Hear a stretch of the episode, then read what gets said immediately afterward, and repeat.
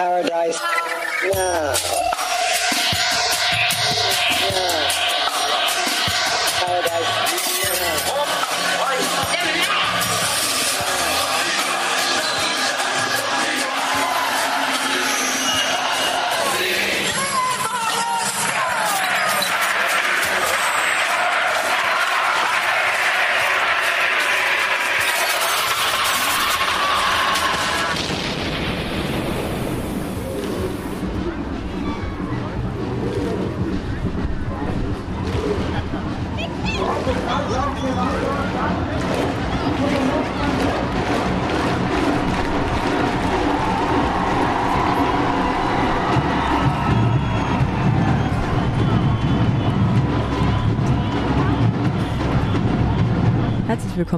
Infomagazin am 20. September 2019 im Studio die Maike.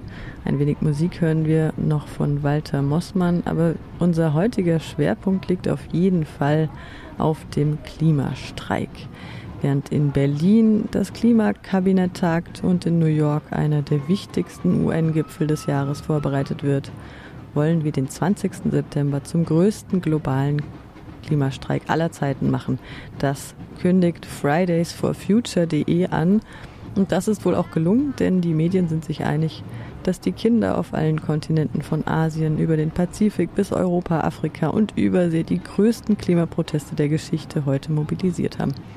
Von Sydney bis Seoul, von Manila nach Mumbai fordern allen voran Jugendliche einen Wechsel der Klimapolitik. Millionen Menschen sind heute dem Aufruf von Fridays for Future weltweit gefolgt. 30.000 waren es in Freiburg, 70.000 in Köln, 270.000 in Berlin. Dort gab es auch Sitzblockaden. 90.000 wurden in Hamburg gezählt.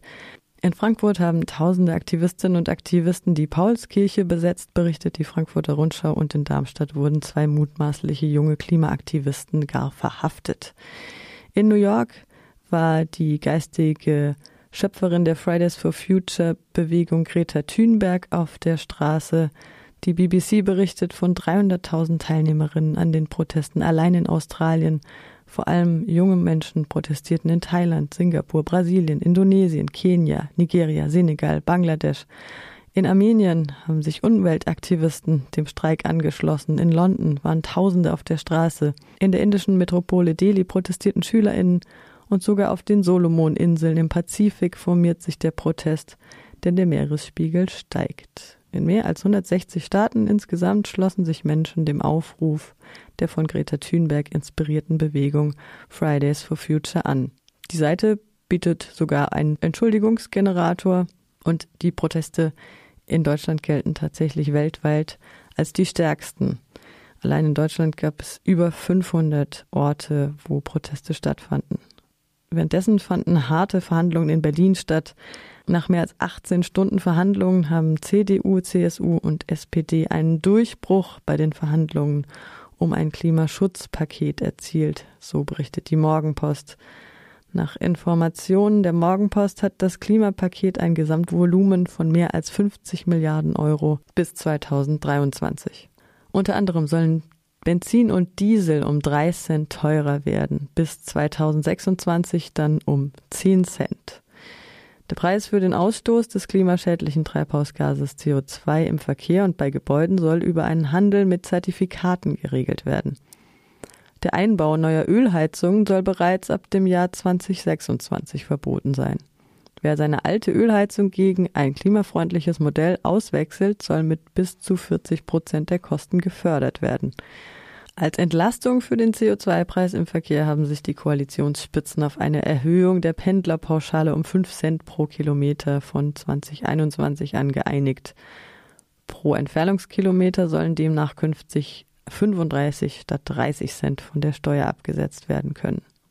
Derweil geht die Veranstaltungswoche in Freiburg und bundesweit weiter. Zum Beispiel heute Abend mit der Veranstaltung No Future and Capitalism ein Diskussionsabend zu Klimakampf und Kapitalismuskritik mit dem antikapitalistischen Bündnis bei Fridays for Future um 19 Uhr im Susi Café. Außerdem haben sich mehr als 500 Organisationen dem Klimastreik angeschlossen. Unklar ist jedoch, wer heute wirklich gestreikt hat, also welche Läden wirklich geschlossen waren. Das finden wir aber noch raus. In der Klimaaktionswoche vom 21. bis 28. September gibt es mehr als 30 Veranstaltungen in acht Tagen. Alles weitere könnt ihr auf der Seite des Klimabündnisses nachlesen. Globaler Klimastreik und weltweite Klimademonstrationen. Am heutigen Freitag werden weltweit zahlreiche Demonstrationen für mehr Klimaschutz erwartet.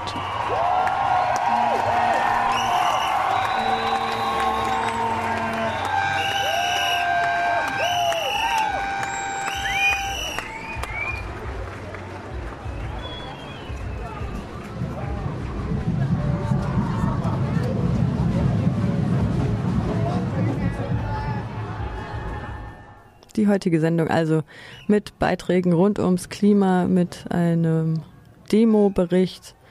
Dann Gewerkschaften beteiligen sich am Klimaaktionstag, aber bitte nur außerhalb der Arbeitszeit. Ein kurzes Interview von unserem Kollegen Arafat aus der Our Voice Redaktion. Er sprach mit den Parents for Future. Dann ein Gespräch mit dem Gesundheitsblog und dann schauen wir nochmal auf die wirkliche Mobilitätswende, was Elektroautos mit globaler Gerechtigkeit zu tun haben.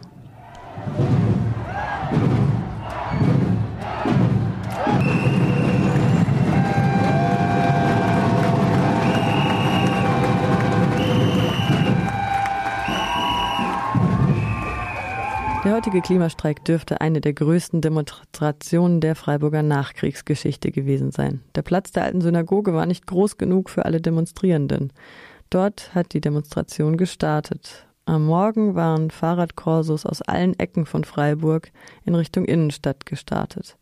ADL-Redakteurin Franzi hat im Morgenradio live aus dem Rieselfelder Fahrradkorso berichtet erster Eindruck äh, von der Demonstration, von der Größe? Wie viele Menschen bewegen sich da gerade hin?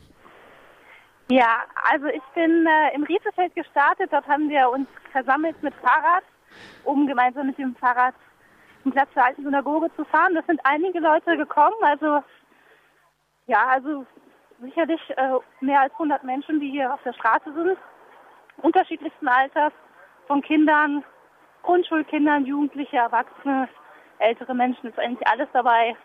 Genau, und wir sind jetzt im Stühlinger gerade. Genau, wir kommen gerade in den Stühlinger. Und äh, ja, genau, wir werden eskortiert von der Polizei. Die fährt voran und begleitet uns auch mit dem Fahrrad zum Teil. Und äh, abschließend von dir noch äh, vielleicht konntest du was entnehmen? Was treibt die Menschen äh, an, die mit dir Fahrrad fahren, sich äh, an dem Aktionstag zu beteiligen?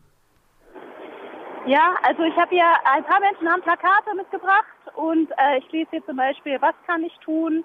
Klimaschutz für unsere Kinder. Das sind so Plakate, die ich hier gerade äh, sehen kann. Aufgerufen hatten dieses Mal nicht nur Fridays for Future, sondern zahlreiche andere Organisationen wie der BUND oder die Studierendenvertretung. Auch viele Läden, Cafés und Praxen hatten während dem Klimastreik geschlossen. Der Historiker Uwe Fuhrmann sagte gegenüber Radio Korax, vor ein paar Jahren habe niemand gedacht, dass es irgendwann wieder Thema wird, über einen Generalstreik in Deutschland zu reden. Bei den Gewerkschaften sei das allerdings noch nicht das große Thema, fügt er hinzu. Der DGB Baden-Württemberg unterstützt zwar die Proteste, Arbeitnehmerinnen sollen aber außerhalb der, der Arbeitszeit demonstrieren. Dazu nachher noch mehr. Gleichzeitig ruft das Netzwerk Solidarisches Gesundheitswesen zu einem Gesundheitsblock in der Demonstration auf. Die Klimakrise ist eng mit der Gesundheitskrise verbunden, sagt Paul vom Netzwerk Solidarisches Gesundheitswesen. So divers wie die Gruppen und Organisationen, die aufgerufen haben, war auch der Protest. Nicht nur Grundschulkinder und Abiturientinnen nahmen teil, sondern auch Eltern, Studierende und Seniorinnen beteiligten sich daran. Radio Dreieckland hat einige Stimmen von der Demonstration eingesammelt. Sie sind hier als Zuschauerin oder als Teilnehmerin? Als, Demonst als, als Demonstrant sozusagen mit unseren mit meinen schwachen Kräften. Sie ist etwas jünger, ja. Aber ich finde auch, dass, äh, dass äh, wir in großer Gefahr sind und alles dafür tun müssen, um das abzuwenden. Vor allem für Kinder und Enkel. Also wenn ich an meine Enkel denke, dann wird mir ganz, äh, ganz anders ums Herz. Ja. ja. Meinen Sie nicht, dass das die Politiker und Politikerinnen schon irgendwie machen werden? Nein.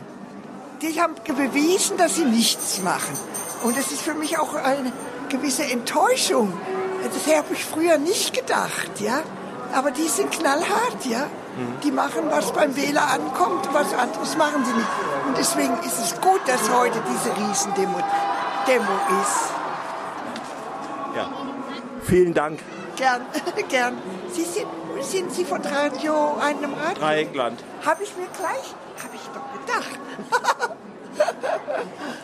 da sehe ich den Vertreter des Bund. Wollen Sie was fürs Radio Dreieckland sagen zur Demo? Uh, heute vor 45 Jahren haben wir den Bauplatz in Markolsheim besetzt gegen ein extrem umweltbelastendes Bleichemiewerk. Und heute demonstrieren hier Zehntausende in Freiburg. Ich sehe da eine große Kontinuität und freue mich sehr.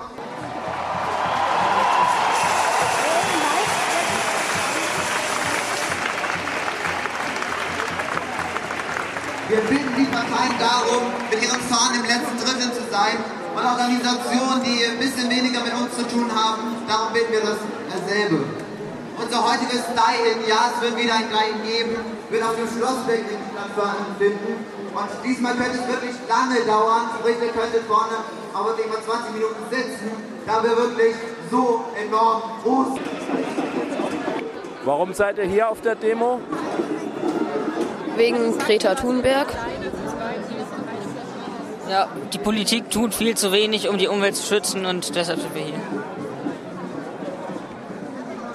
Warum bist du hier? Ja, ich bin heute einmal hier, um einfach Druck auf die Politik auszuüben und natürlich um mitzumachen beim globalen Streik.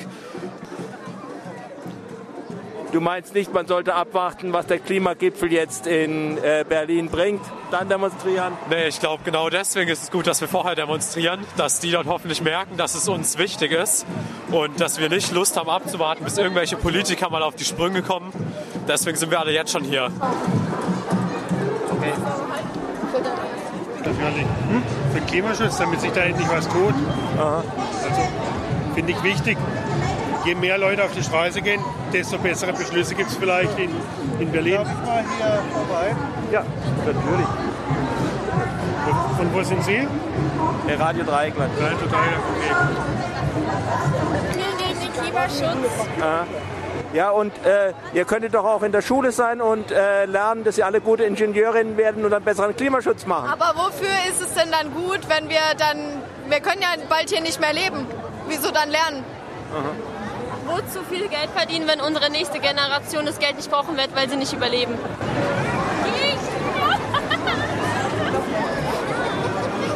Tschüss. Wegen dem Klima. Wegen dem Klima sind da. Ja, natürlich.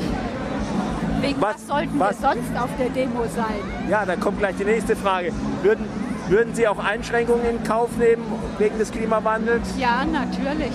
Welche? Und welche lieber nicht? Äh, Autos, mit dem Wasser noch besser aufpassen, als ich es versuche zu tun, mit dem Strom noch besser aufpassen, als ich es versuche zu tun, nicht mit dem Flugzeug fliegen, keine Kreuzfahrten unternehmen, will ich eh nicht. Äh, ja, zu versuchen, den ökologischen Fußabdruck so klein wie möglich zu halten gar kein Fleisch mehr essen fällt mir schwer. Wenn das tatsächlich, wenn das tatsächlich ein Hauptgrund mit fürs Klima wäre, würde ich es lassen. Ich esse keine Massentierhaltung. Ja, sagen Sie mir, was ich noch Gutes tun kann? Das, das weiß ich nicht, aber das ist ja schon mal ein ganzer Katalog. Also, vielen Dank. Ja, gerne. Sandrina, mach du das. Ich bin hier, weil ich es wichtig finde, dass wir alle zusammenhalten, um das Klima zu retten. Und dazu braucht es ganz konsequente Maßnahmen. Und ich hoffe, dass die jetzt mal verabschiedet werden. Würden Sie auch persönlich Einschränkungen in Kauf nehmen? Auf jeden Fall. Mache ich auch schon. Ich habe schon ganz viel umgestellt und ähm, es darf auch ruhig mehr werden. Warum seid ihr hier heute?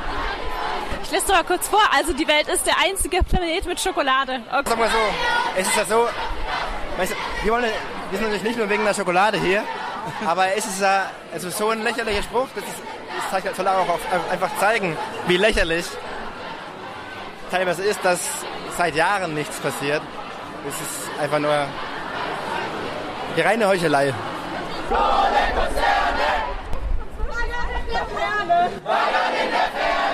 Zerstören unsere Umwelt. Zerstören unsere Umwelt. Nur für ein Batzen Geld. Nur für ein Batzen Geld.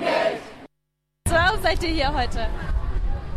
Wie die Politik vorgeht mit diesen ganzen Themen. Wie, wie sie zögern und zögern und zögern und diskutieren und es passiert nichts. Okay. Gibt es etwas, was Ihnen besonders wichtig ist? Die Kinder dieser Welt. Warum, warum sind Sie heute hier auf der Demo? Ja, weil ich denke, ähm, also ich finde gut, dass so viele junge Leute da sind. Zum einen, ja, weil es darum geht, dass es genau die Generation ist, die ähm, mit dem, was wir verbocken oder was die Politik verbockt, leben muss. Ja, und ich finde es gut, ähm, einfach auch die junge Generation zu unterstützen. Wir sind früher wegen anderer Sachen auf die Straße gegangen, ja, und jetzt ähm, gibt es halt andere Themen, die sich verdichtet haben. Und ich finde es selbstverständlich, da zu sein. Und ich bin vierfache Oma und möchte, dass auch der Planet noch in 50 Jahren lebenswert ist. Das ist unsere eure Politik. Eure Politik.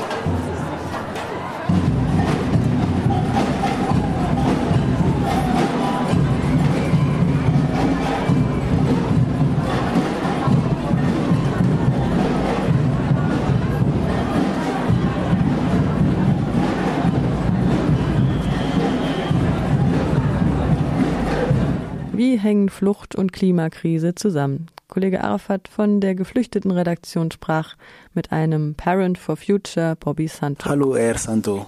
Hallo, ich bin äh, 67 Jahre alt und bin bei den Parents for Future. Das ist eine Gruppe, die unterstützt die Schüler und Schülerinnen, die Fridays for Future bei ihren Demonstrationen und Aktivitäten. Warum gehen Sie auf die Straße am 20.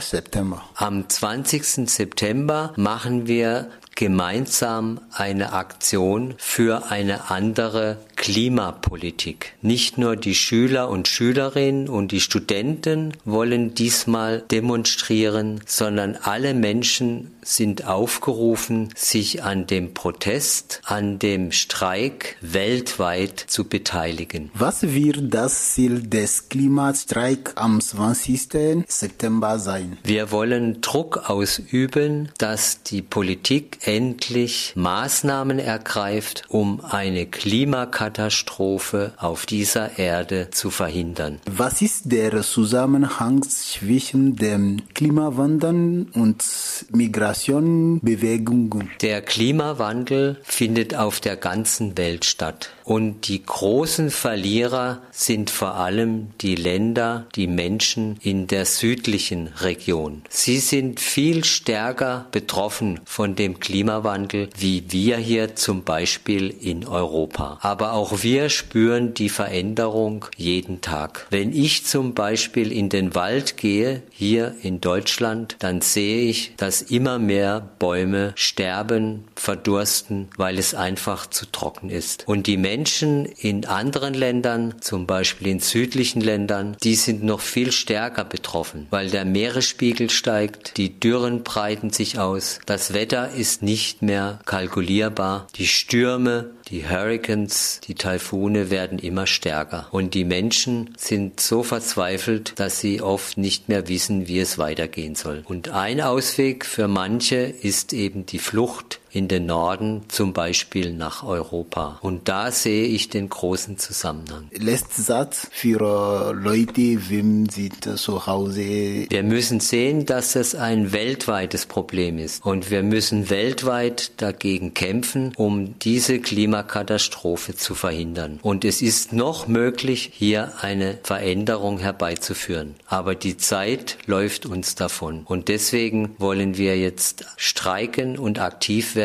überall. Vielen Dank.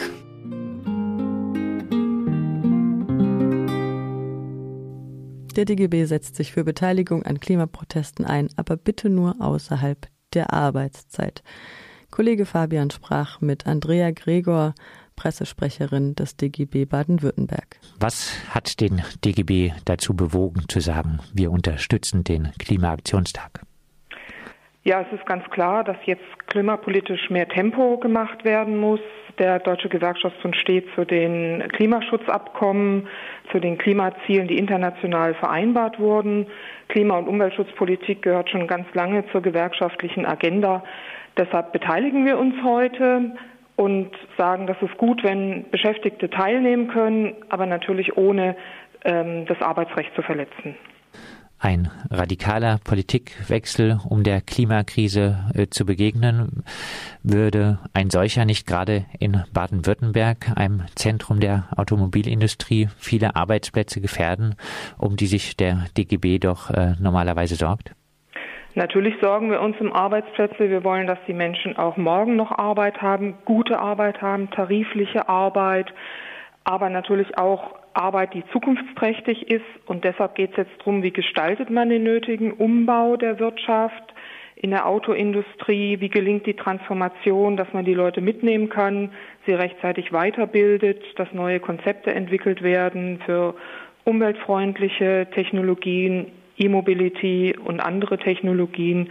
Da ist die EG Metall ganz stark engagiert und ähm, nimmt da die Beschäftigten mit. Angesichts äh, der anstehenden Transformation wird da die Spaltung der Belegschaften in Kernbelegschaften und einer Reserve aus Werkvertragsarbeitern, Leiharbeitern etc.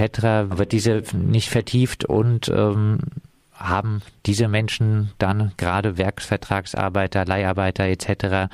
nicht besonders Angst vor dem Arbeitsplatzverlust? Ähm, was tun Sie, um diese Menschen zu erreichen?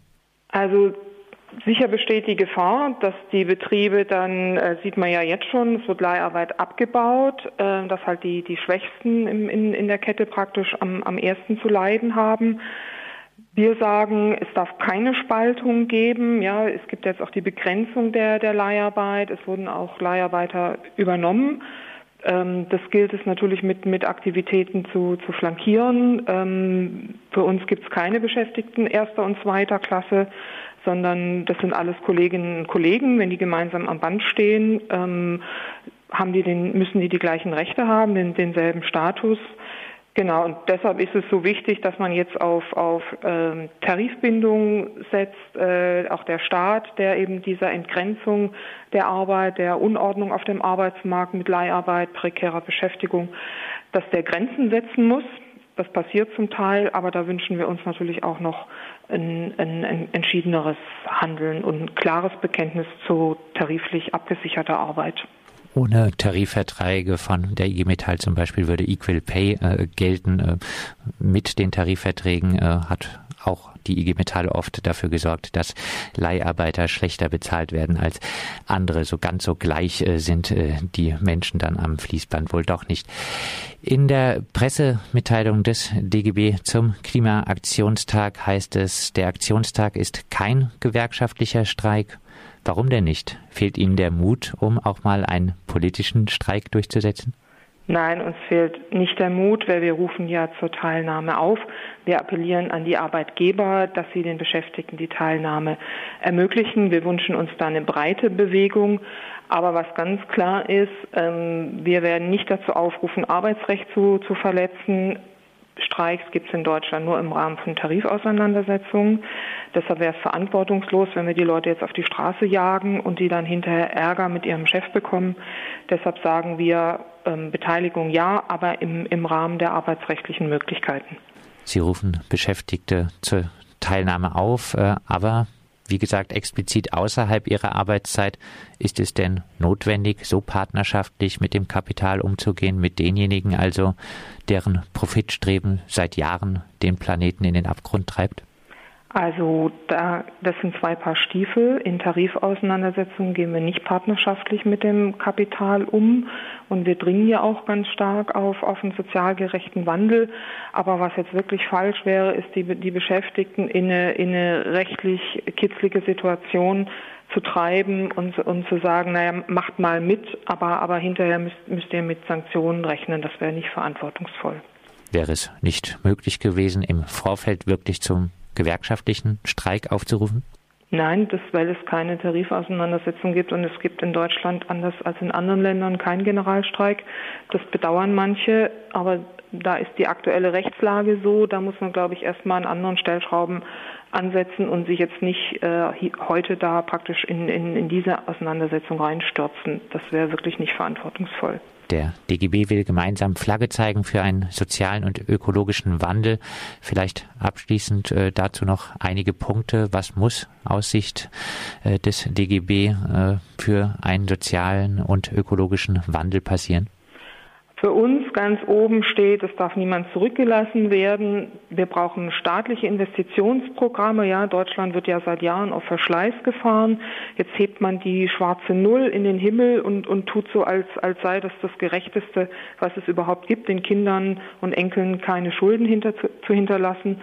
Das stimmt ja aber so gar nicht. Ja, was nützt es, wenn wir unseren Kindern an, ähm, eine marode Bahn, einen schlechten ÖPNV hinterlassen, Schulgebäude, die nicht auf dem aktuellen Stand sind, wo eigentlich keiner richtig reingehen will, die Energiewende ins Stocken gekommen ist. Deshalb sagen wir, wir müssen mehr investieren. Da darf die schwarze Null kein, kein Dogma sein. Ja, wir haben einen Milliardenstau an Investitionen.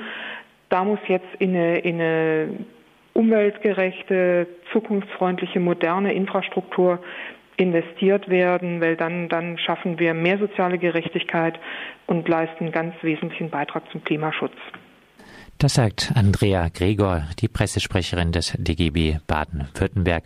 Der DGB ruft Beschäftigte dazu auf, sich am heutigen Klimaaktionstag zu beteiligen, allerdings nur außerhalb der Arbeitszeit. Thank you.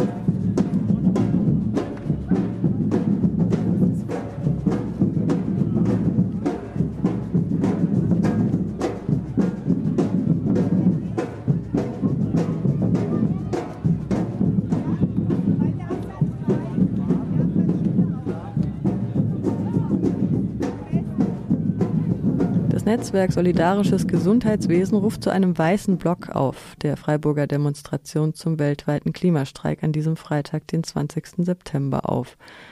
Wir haben mit Paul von den kritischen MedizinerInnen und dem Netzwerk Solidarisches Gesundheitswesen gesprochen und ihn gefragt, warum es einen extra Aufruf zu einem Gesundheitsblock gibt. Wir haben uns im Rahmen des Netzwerks dazu entschieden, eben äh, zu dem globalen Streik aufzurufen, um deutlich zu machen, äh, wie eng eben die Klimakrise verbunden ist mit auch einer äh, Gesundheitskrise und zwar ähm, sowohl auf globaler Ebene als auch bei uns ähm, lokal und es natürlich in Zukunft mit ähm, einer zunehmenden Verschlimmerung ähm, der Klimakrise eben auch ähm, noch dramatischere Konsequenzen eben gesundheitlicher Art für die gesamte ähm, Menschheit zu befürchten sind.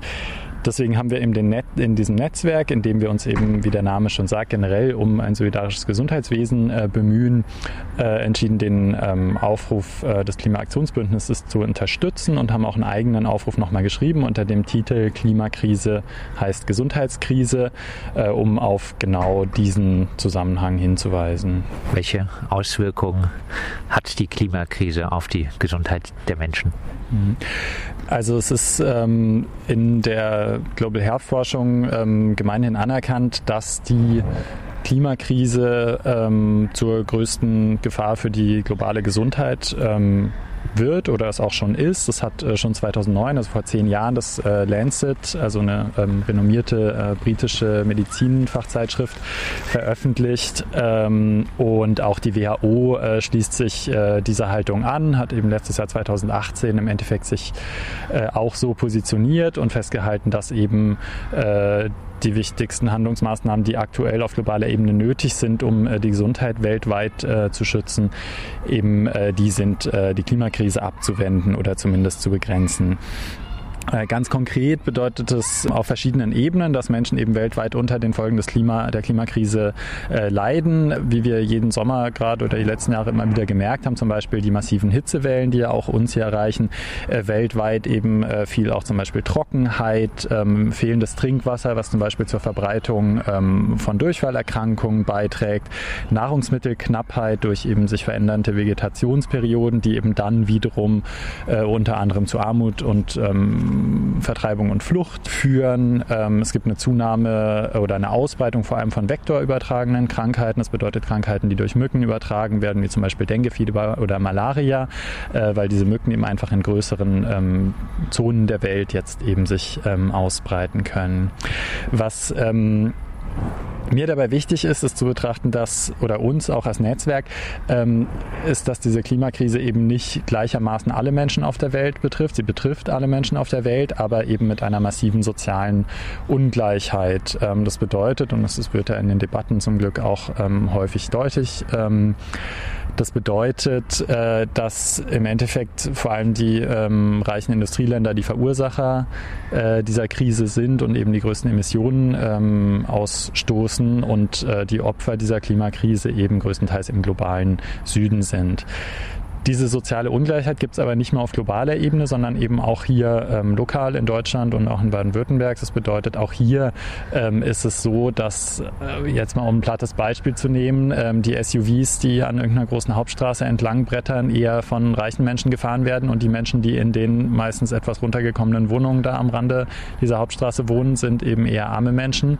Äh, die leiden unter der Lärmbelastung, die leiden aber auch unter dem Feinstaub und ähm, nachweislich ähm, sind sind mit äh, Luftverschmutzung zahlreiche äh, Todesfälle äh, verbunden, sei es durch eben Lungenkrebs, durch chronische äh, Lungenerkrankungen wie eben äh, COPD oder Asthma bei ähm, Kindern.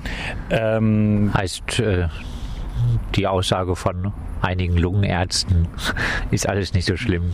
Da würdest du entschieden widersprechen.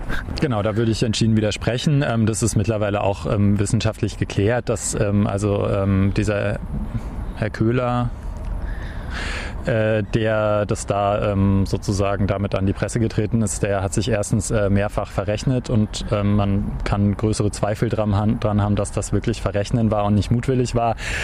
Ähm, ja, und zum anderen hat er die Grundlagen der Epidemiologie, also sozusagen der äh, Datenerhebung von ähm, ja, ähm, Todesursachen oder Erkrankungen auf äh, Gesellschaftsebene nicht verstanden.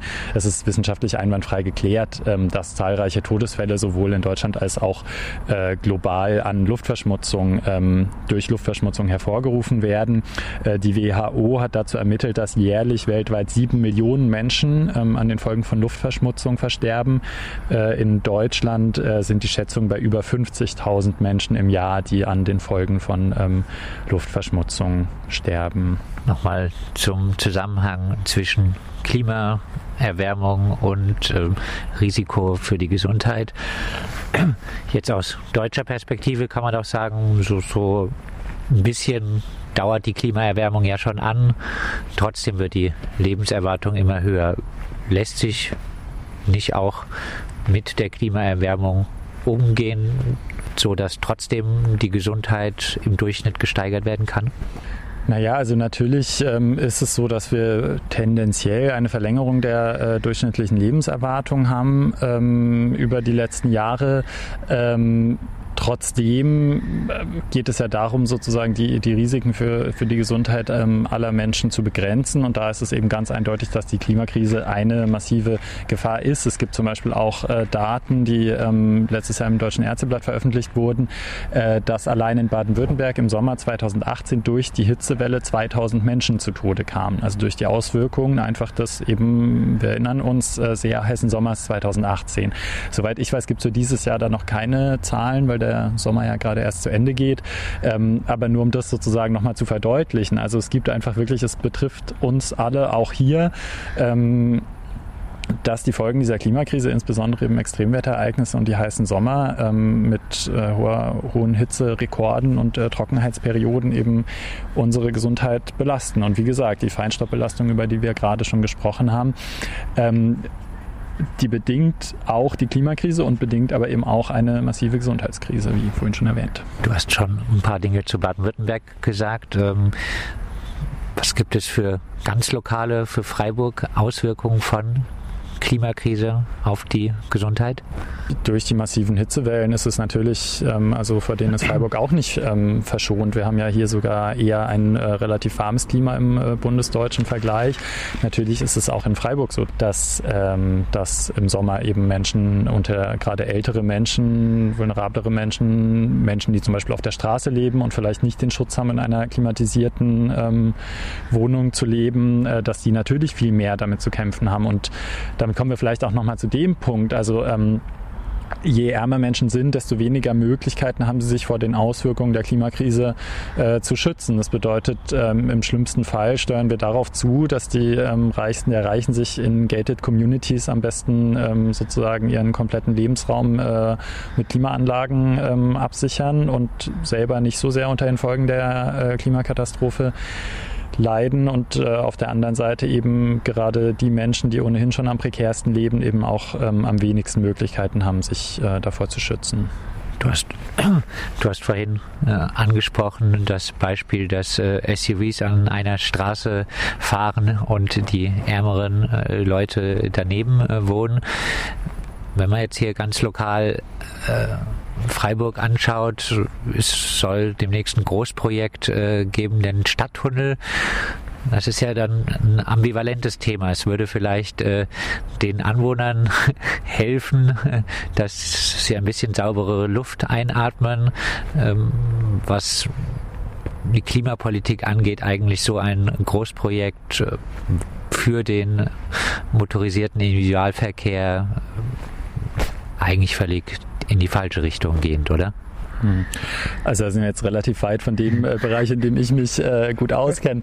Aber natürlich äh, stimme ich da vollkommen zu, dass äh, das äh, Konzept der Automobilität ähm, überholt ist und dass wir ähm, hinsteuern müssen auf ähm, klimaverträgliche, äh, gerechte, bezahlbare und solidarische Transportmöglichkeiten. Und die sind sicher nicht der motorisierte Individualverkehr, ähm, sondern das bedeutet öffentliche Verkehrsmittel ähm, die Möglichkeit, Fahrrad zu fahren. Und da kommen wir auch wieder zu einem Punkt, der sehr häufig in, dieser, in diesen Debatten um globale Gesundheit und äh, Klima äh, auch diskutiert wird nämlich dass es sehr viele Maßnahmen gibt, die äh, sowohl das Klima schützen ähm, als auch die Gesundheit der Menschen. Und da ist eben ein Beispiel eben der Transport. Also statt dass ich alleine in meinem äh, Feinstaub ausstoßenden ähm, Pkw sitze, kann ich öffentliche Verkehrsmittel nutzen, wo ich eben in Kontakt mit anderen Menschen komme. Das bedeutet, im Endeffekt kann man sagen, es verringert ein bisschen die Gefahr der ähm, Vereinsamung. Also es findet irgendwie eine Kohärenz innerhalb der Gesellschaft und Kontakt statt.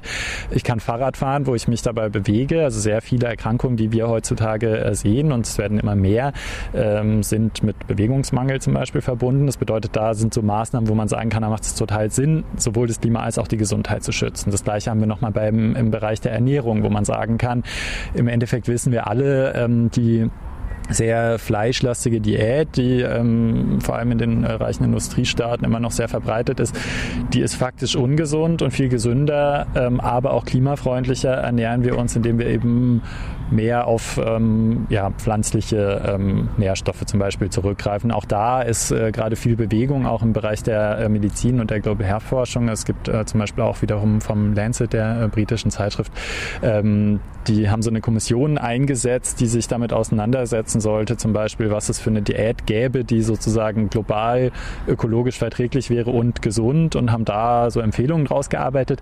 Ich selber bin persönlich kein Freund davon, jetzt rein zu denken, man könnte durch Konsumkritik auf individueller Ebene sozusagen die Welt retten. Aber ich finde es ganz interessant, sich daran zu orientieren, um so mal eine Idee zu kriegen, was ist eigentlich nötig und ähm, um zu zeigen, dass, wie gesagt, Gesundheitsschutz und Klimaschutz Hand in Hand gehen und wir da im Endeffekt auch diese Kämpfe verbinden können. Und den vorgegebenen Speiseplan, den will vielleicht auch nicht jeder haben. Trotzdem, du bewegst dich äh, im Gesundheitsbereich. Vielleicht abschließend von dir nochmal äh, ein Aufruf ähm, an Menschen, die im Gesundheitssektor arbeiten. Warum auf die Straße beim Klimaaktionstag? Also wir beteiligen uns am äh, globalen Klimastreik, weil wir eben ähm, zeigen wollen, dass die Auswirkungen der Klimakrise eben uns alle betreffen, unser aller Gesundheit und für uns als GesundheitsarbeiterInnen eben äh, die Konsequenz daraus ist, wenn wir unsere Aufgabe ernst nehmen, unsere Profession und sagen, wir wollen für die Gesundheit der Menschen da sein, wir wollen Menschen gesund machen, dann ist die wichtigste Aufgabe Prävention und Prävention bedeutet aktuell primär die Klimakrise zu verhindern oder sie zumindest einzudämmen. Und sie bedeutet auch solidarische Lösungen zu finden. Das bedeutet darauf zu achten, dass wir nicht ähm, die reichsten Bevölkerungsschichten in den reichsten Staaten dieser Welt schützen, sondern dass wir dafür sorgen, dass es für alle erschwinglich wird und zugänglich eben sowohl das Klima zu schützen als auch ähm, unter äh, gesunden Bedingungen zu leben. Ich denke, um abschließende Worte noch zu finden, dass wir ähm, gerade ähm, aktuell auch sehen können, das versuchen wir als Netzwerk sozusagen, dass wir sehr gute Kämpfe verbinden können. Also wir sehen, dass sowohl die Klimakrise im Endeffekt durch äh, die Profitorientierung ähm, unseres kapitalistischen Wirtschaftssystems ähm, ähm, bewirkt wird, als auch eben viele Missstände im Gesundheitswesen, mit denen wir uns auch auseinandergesetzt haben oder auseinandersetzen als Netzwerk. Also zum Beispiel, wenn man sich anguckt, ähm, der Mangel an Pflegepersonal in den deutschen Krankenhäusern ist im Endeffekt sehr direkt damit verbunden, dass eben das Abrechnungssystem in deutschen Krankenhäusern eben sehr marktwirtschaftlich und auf Profit orientiert ist. Ja. Und das ist uns wichtig, da zu sagen, ähm, es gibt viele Dinge, die im Endeffekt eine Ursache haben, relativ simpel gesprochen, nämlich ähm, Gewinnorientierung und marktwirtschaftliche Prinzipien. Ähm, wenn wir diese Welt eben an den Bedürfnissen der Menschen ausrichten wollen, dann müssen wir gegen die Klimakrise angehen, dann müssen wir dagegen angehen, gegen die VerursacherInnen dieser Klimakrise und dann müssen wir auch dagegen angehen, dass das Gesundheitswesen auf Profite orientiert ist, statt eben auf unsere Bedürfnisse. Einmal richten wir den Blick auf Lithium. In Bolivien lagert das meiste Lithium weltweit und das wird für Akkus in Notebooks, Mobiltelefonen und auch Elektroautos gebraucht. Lithium ist ein zentraler Rohstoff der Zukunft. Gerd Eisenbürger schreibt für die ILA, der Informationsstelle Lateinamerika, einer in Bonn erscheinenden Monatszeitschrift zu Politik, Wirtschaft und Kultur Lateinamerikas. Er erklärt die Bedeutung von Lithium in Gespräch mit Heike von Radio Z in Nürnberg. Lithium ist halt im Unterschied zu den Materialien, die halt früher zur Herstellung von Akkus benutzt wurden ähm, oder heute noch auch benutzt werden, deutlich leichter und äh, hat eine deutlich größere Kapazität. Das kommt ja heute schon zum Einsatz in äh, Akkus von Handys, von Laptops und so, die halt viel leistungsfähiger sind als früher als Akkus, die benutzt wurden und wird halt eine ganz entscheidende Bedeutung kriegen halt bei äh, bei Elektroautos, weil deren die gibt's ja auch schon seit den 70er Jahren, aber deren Problem ist ja halt, dass mit einer Akkuladung man halt äh, 100 Kilometer oder so fahren kann und bei Lithium wären die Akkus wesentlich leichter. Also das ist natürlich auch für ein Auto und für ein Fahrzeug ein wichtiger Punkt. Und sie hätten eine wesentlich größere Reichweite. Also 500 Kilometer wären durchaus denkbar, die man dann mit einer, mit einer Akkufüllung oder Akkuladung dann äh, zurücklegen könnte. Und deswegen hat halt das Lithium große Vorteile gegenüber den Materialien, die bisher für Akkus verwendet wurden. Größtes Vorkommen in Bolivien an Lithium ist ja in der Salzwüste des Salar de Uyuni. In einer Höhe fast 4000 Meter hoch ist das Ganze. Ähm, das hast du gerade schon angesprochen. Dort wird ja im Augenblick schon Salz gewonnen. Dort lebt eine indigene Bevölkerung. Inwieweit gibt es da vielleicht jetzt aber auch ein Konfliktpotenzial, wenn dann zum Beispiel große nationale Unternehmen ankommen und sagen, so, wir möchten hier jetzt Lithium gewinnen? Ja, das Konfliktpotenzial, das ist natürlich äh, vorhanden. Das hat man auch äh, bei den Auseinandersetzungen und der erste Versuch der damals neoliberalen Regierung Boliviens das äh, Lithium an, an ausländische Unternehmen zu verkaufen. Da gab es ja die Konflikte. Da haben sich gerade die Gemeinden, die halt zum einen äh, Viehzucht, Lamazucht betreiben, zum anderen halt Salzabbau.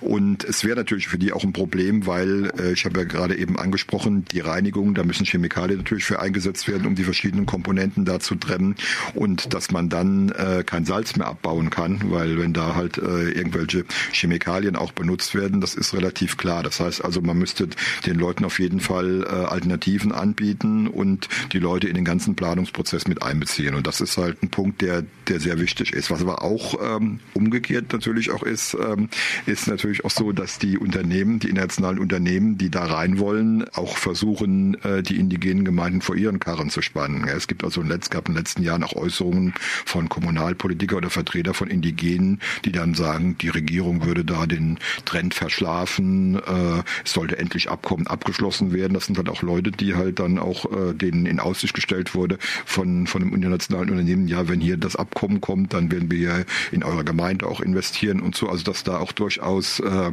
ein Druck versucht wird aufzubauen äh, seitens der Gemeinden von internationalen Unternehmen, die versuchen, die Indigenas für ihre Interessen zu instrumentalisieren. In Frankfurt am Main findet gerade die IAA statt, die größte Messe oder eine der größten Messen der Automobilindustrie weltweit. Wir sprachen im Nachklapp mit Marie Klee, die Sprecherin des Aktionsbündnisses Sand im Getriebe. Sie haben die Messe blockiert, weil sie der Meinung sind, dass Autos und Autoindustrie nicht mehr zeitgemäß sind. Auch sie geht im Gespräch mit Kollege Timo auf die Thematik der Elektromobilität ein. Eine reine Antriebswende, also nur ein Wechsel, dass wir alle Autos, die wir jetzt haben, austauschen durch E-Autos, löst einfach die Probleme, die wir haben, nicht, sondern wir sagen, wir brauchen insgesamt weniger Autos, damit wir in unseren Städten wieder mehr Platz haben, damit die Lärm- und Feinstaubbelastung runtergeht, damit aber auch der Ressourcenverbrauch runtergeht, weil E-Autos sind halt lokal emissionsfrei, aber in der Produktion verbrauchen die natürlich trotzdem Ressourcen und auch Energie.